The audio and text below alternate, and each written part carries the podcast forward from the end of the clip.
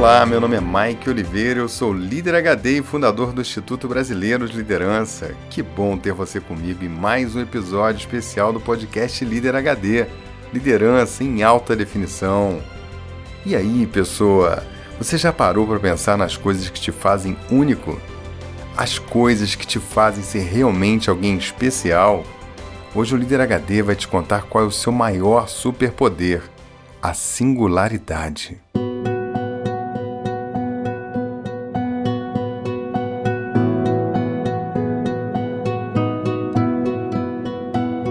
Singularidade é o conjunto de características que fazem uma pessoa, comunidade ou empresa serem únicos. Aqueles traços notáveis que realmente destacam o indivíduo dos demais. Normalmente é a marca das pessoas que conseguem êxito em alguma área de sua vida. Hoje eu vou te mostrar como é importante tomar consciência da sua singularidade para que você consiga ser uma pessoa plena. E para isso eu vou te contar uma breve história.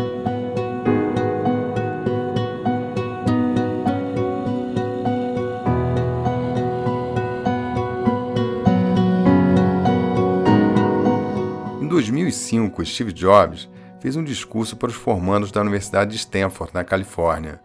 Esse discurso viralizou nas redes sociais e é bem provável que você já tenha visto ou ouvido falar.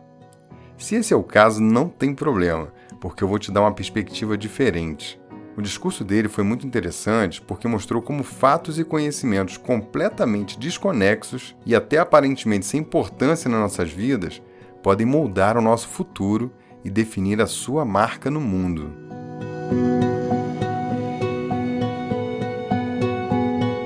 Steve Jobs falou assim: Estou honrado de estar aqui na formatura de uma das melhores universidades do mundo. Eu nunca me formei em universidade.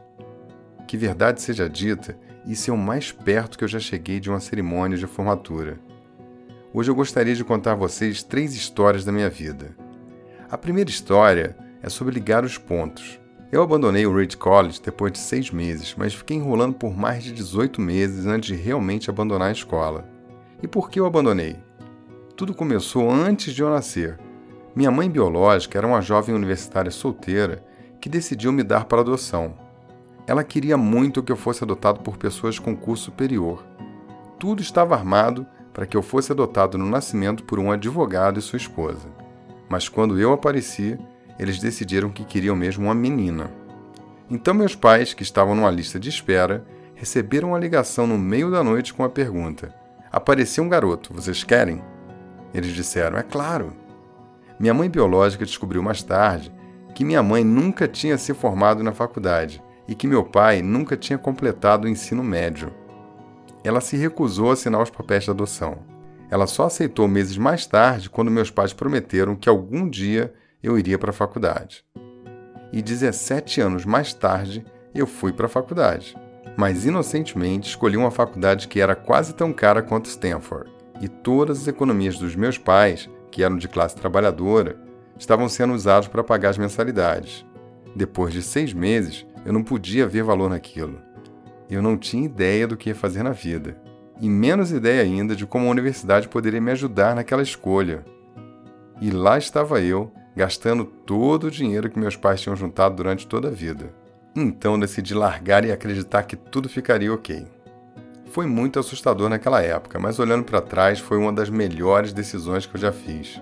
No minuto em que eu larguei, eu pude parar de assistir as matérias obrigatórias que não me interessavam e comecei a frequentar aquelas que pareciam ser interessantes. Não foi tão romântico assim. Eu não tinha um quarto no dormitório, por isso eu dormia no chão do quarto dos meus amigos eu recolhia garrafas de Coca-Cola para ganhar 5 centavos, com as quais eu comprava comida. Eu andava 11 quilômetros pela cidade todo domingo à noite para ter uma boa refeição no templo Hare Krishna. Eu amava aquilo. Muito do que eu descobri naquela época, guiado pela minha curiosidade e intuição, mostrou ser mais tarde de uma importância sem preço. Vou dar um exemplo. O Reed College oferecia naquela época a melhor formação de caligrafia do país. Em todo o campus, cada pôster e cada etiqueta de gaveta eram escritas com belas letras à mão. Como eu tinha largado o curso e não precisava mais frequentar as aulas normais, decidi assistir às aulas de caligrafia. aprendi sobre fontes com serifa e sem serifa, sobre variar a quantidade de espaço entre diferentes combinações de letras, sobre o que torna um tipo de caligrafia boa. Aquilo era bonito, histórico e artisticamente sutil, de uma maneira que a ciência não pode entender. Eu achei aquilo tudo fascinante. Nada daquilo tinha qualquer aplicação prática na minha vida. Mas dez anos mais tarde, quando estávamos criando o primeiro computador Macintosh, tudo voltou. E nós colocamos tudo aquilo no Mac. Foi o primeiro computador com tipografia bonita.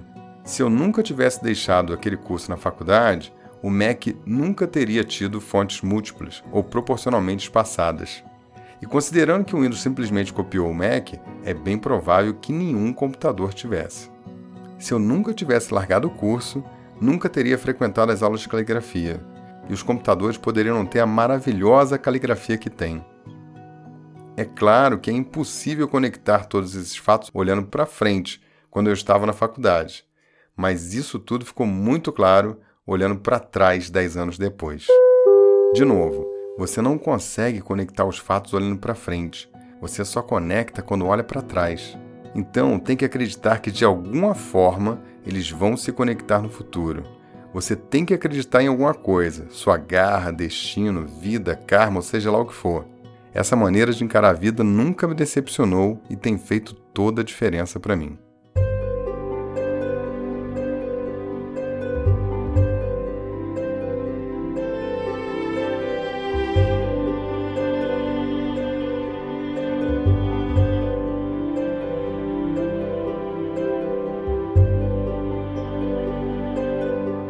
Esse é um trecho do discurso de Jobs. A gente não pode reduzir Steve Jobs ao criador do iPhone. Ele era muito mais do que isso. Ele era um filho adotado por uma família que tinha um compromisso moral de colocá-lo na faculdade e, ironicamente, ele não concluiu uma. Ele era praticante de ritos orientais de meditação e a sua forma de pensar e fazer coisas tinha esse viés. Seu conhecimento de caligrafia impactou a forma como planejou o design de tudo que criou. Além de tudo, ele era um sujeito extremamente detalhista e isso fez com que os produtos tivessem um padrão absurdo de qualidade. Todas essas características fez de Jobs um sujeito singular. Ele era a soma de todas essas coisas: suas fortalezas, suas dores, sua doença, sua história, seus fracassos. Tudo isso junto formava a sua singularidade. E ele tinha plena consciência disso quando falou em juntar os pontos entender que em algum momento da sua vida esses pontos da sua história de quem você é vão se conectar. E quando isso acontecer, você vai claramente sentir um clique na sua vida.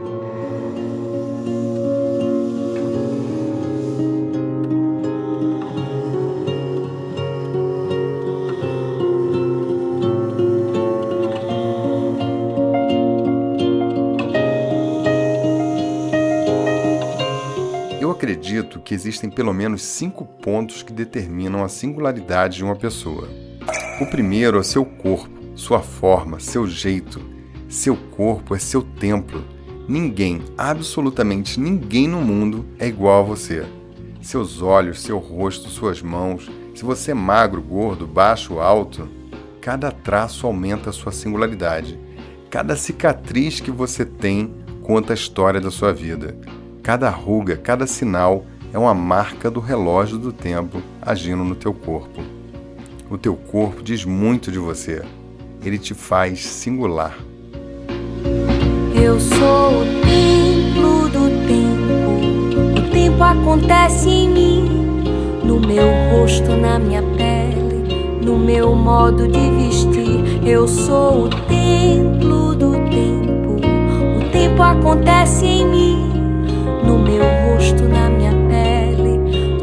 modo de vestir. Sou um rio de horas e um mar de segundos. Sou vazio agora, amanhã eu sou profundo. Revejo o passado, anseio o futuro. Procuro um relógio pra não ser vagabundo.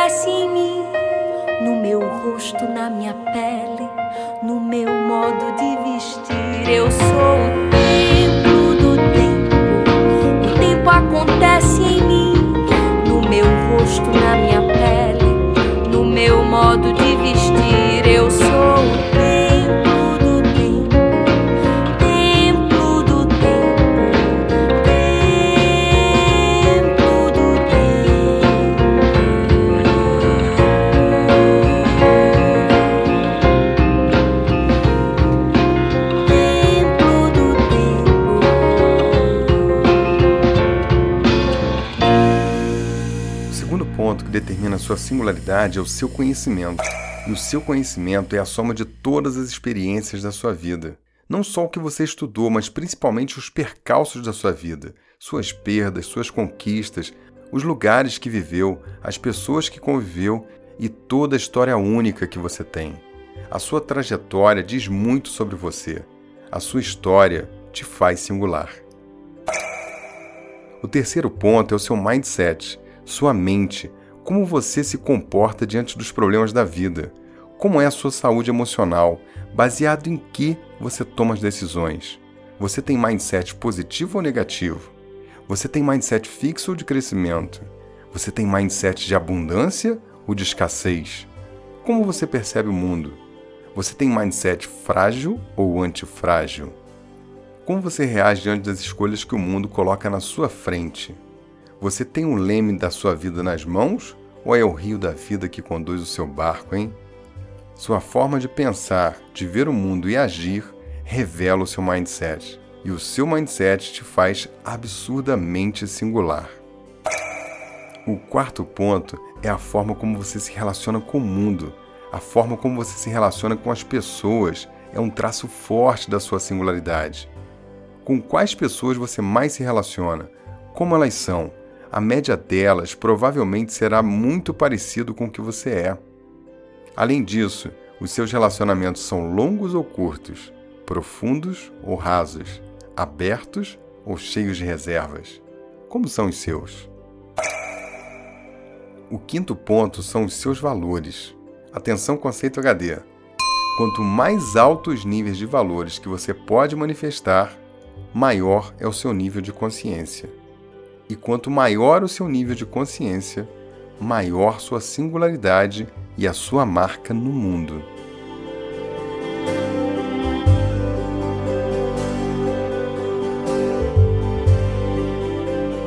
Esses são os cinco pontos fundamentais da singularidade. Existe um momento na sua vida que você liga os tais pontos que Steve Jobs falou. Esse é o momento onde você se apropria da sua singularidade e se expressa no mundo através dela, sem abrir mão de nada do que você é. Quando você verdadeiramente compreende que tudo que você é e tudo que você passou te faz alguém especial, então você encontra todo o seu potencial e você revela o seu maior poder, a singularidade. E para descobrir a sua singularidade tem várias formas. Uma delas é fazendo a prática HD desse episódio.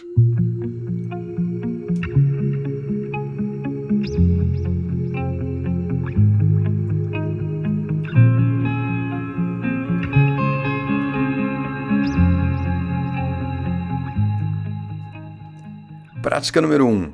Quer conhecer o discurso completo do Steve Jobs na Universidade de Stanford? Dá uma olhada no post desse episódio ou no Facebook do Líder HD. Vale a pena assistir, foi bastante inspirador. Prática número 2. Hora de fazer um balanço pessoal. Está na hora de descobrir qual é o seu maior poder, a singularidade. Anote numa folha os cinco pontos que determinam a sua singularidade e faça esse exercício. 1. Um, como você é. Anote seus traços físicos, aquelas coisas que te fazem uma pessoa única. 2. Sua história, os fatos marcantes, tudo que você estudou, suas habilidades e sua jornada, sejam fatos bons ou ruins. 3. Como funciona o seu mindset, como funciona a sua mente, como você percebe o mundo, como você pensa e age a partir disso. 4. Como são seus relacionamentos? Com quais pessoas você mais se relaciona? 5. Quais são os valores mais elevados que você vive no seu dia a dia?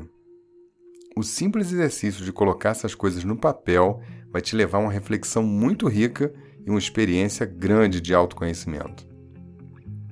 Prática número 3. Para mim, uma empresa também é uma pessoa. Jurídica, é claro. E ela também tem a sua singularidade. Que tal você refletir sobre a singularidade da sua empresa? O detalhe é que a singularidade de uma empresa é um pouquinho diferente. Ela é feita dos seguintes pontos: 1. Um, estrutura. 2. Cultura. 3. O que ela faz e como faz. 4.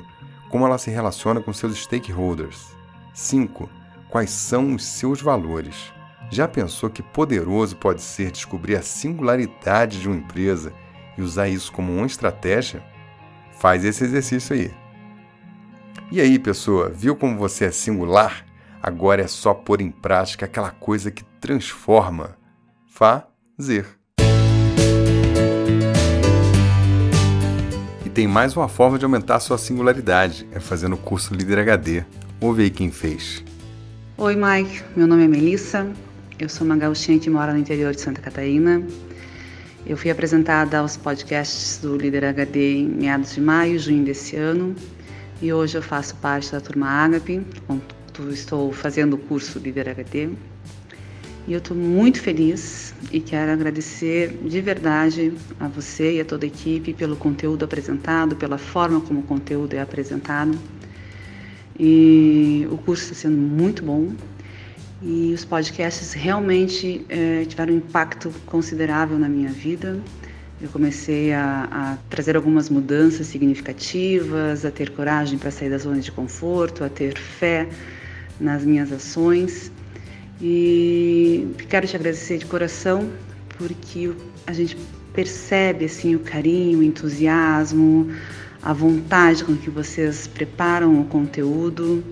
É, sempre que eu vejo uma aula, é, me sinto melhor e consigo abrir os meus horizontes, ter uma visão ampla sobre o profissional, sobre a vida como um todo. E realmente, muito obrigada. Vocês fazem a diferença, vocês significam de verdade para todos os que têm acesso a esse conteúdo. Que vocês apresentam é muito bom. Um grande abraço.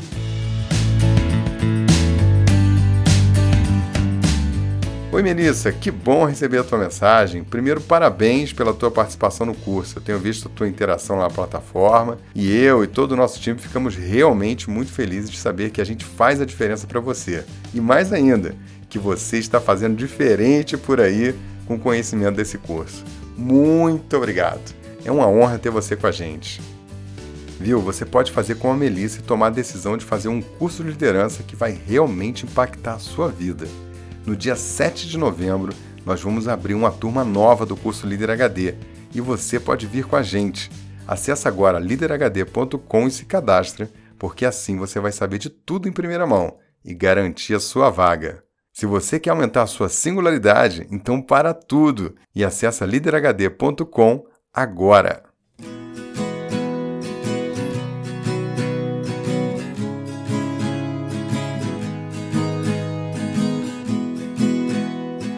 Bom, eu vou partindo e deixo você com a cereja do bolo. Nesse episódio eu te mostrei cinco pontos que podem definir a sua singularidade, mas definitivamente isso não é tudo. Tem muitas outras coisas que podem te tornar singular, desde o seu humor ao acordar até o jeito que você pega nos talheres. Tudo isso faz de você uma pessoa única. A singularidade se torna um superpoder quando você se aceita como é reconhece e aceita a tua história, seu corpo, e entende que isso tudo se transforma na lente com a qual você vê o mundo e você imprime a sua marca em tudo que você faz. Revele o seu poder, não seja igual, seja singular. É tão singular o jeito que me observa acordar. E o meu cabelo não parece te assustar. Você incrivelmente não se importa. Se eu te chutar a noite inteira é singular. tua vergonha e tua forma de pensar. O teu abraço que me enlaça devagar, enfeita todos os meus dias e horas. É tão particular o meu encontro quando é com você. O meu sorriso quando tenho teu pra acompanhar. As minhas histórias quando você para pra escutar. A minha vida quando tem alguém pra chamar de vida.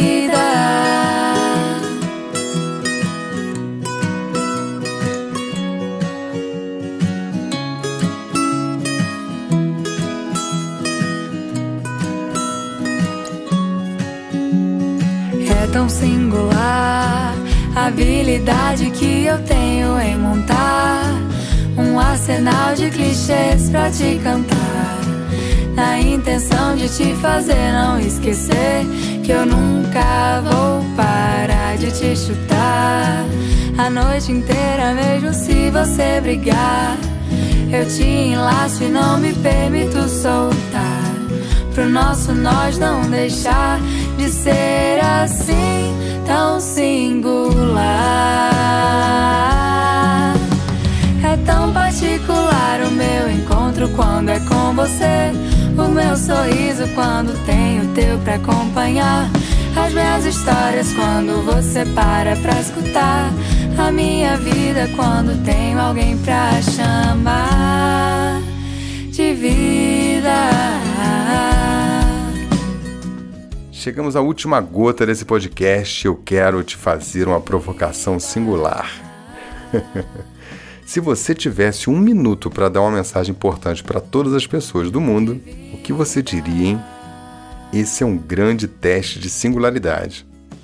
Você sabia que o Steve Jobs planejou cuidadosamente o funeral dele e fez com que cada convidado recebesse uma caixa de madeira com um livro dentro?